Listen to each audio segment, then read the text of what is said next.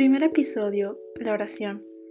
Estaba yo en segundo grado de primaria y como de costumbre los lunes nos hicieron cantar el himno nacional, el himno de la bandera, estaban los anuncios y también se daba una oración.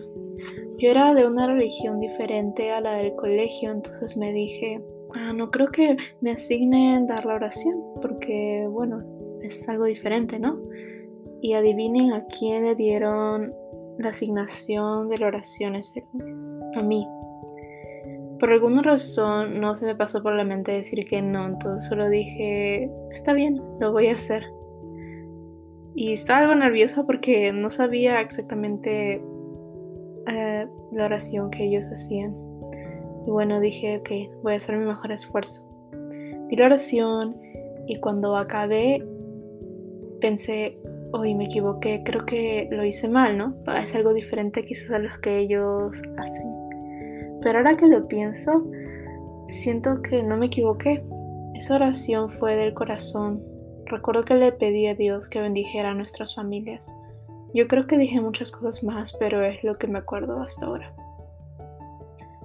¿Qué es la oración? La oración es un diálogo franco y sincero con Dios, nuestro Padre. Es como llamar a casa a tu papá o a tu mamá y le cuentas tus cosas, cómo está yendo tu vida. Tal como tus padres, Dios te ama, quiere oír tu voz y también quiere darte consejos. ¿Por qué oramos? La oración nos ayudará a acercarnos a Dios, nos ayuda a crear esa conexión y a reforzarla a medida que lo hacemos. Debemos orar también porque ¿qué no nos sucede en esta vida? Tenemos logros, tenemos desilusiones, tenemos fortaleza, otros días desgano. Un día nos sentimos agradecidos y otros días nos sentimos abandonados. A Dios realmente le importa todo lo que pasa en nuestras vidas. Y es claro que necesitamos esa ayuda divina por todo lo que estamos pasando. Pero ustedes se preguntarán, entonces, después que termino mi oración y le cuento a Dios todo esto, le pido que me ayude, ¿se soluciona mi problema? En mi experiencia, yo diría que la bendición inmediata de orar es paz. Y diría que las oraciones se contestan al tiempo que Dios cree que es mejor para nosotros. Como una experiencia, eso es algo que me sucede frecuentemente. Ha habido días y hay días en que he tenido muchas cosas en mi mente muchos pensamientos, al punto de abrumarme.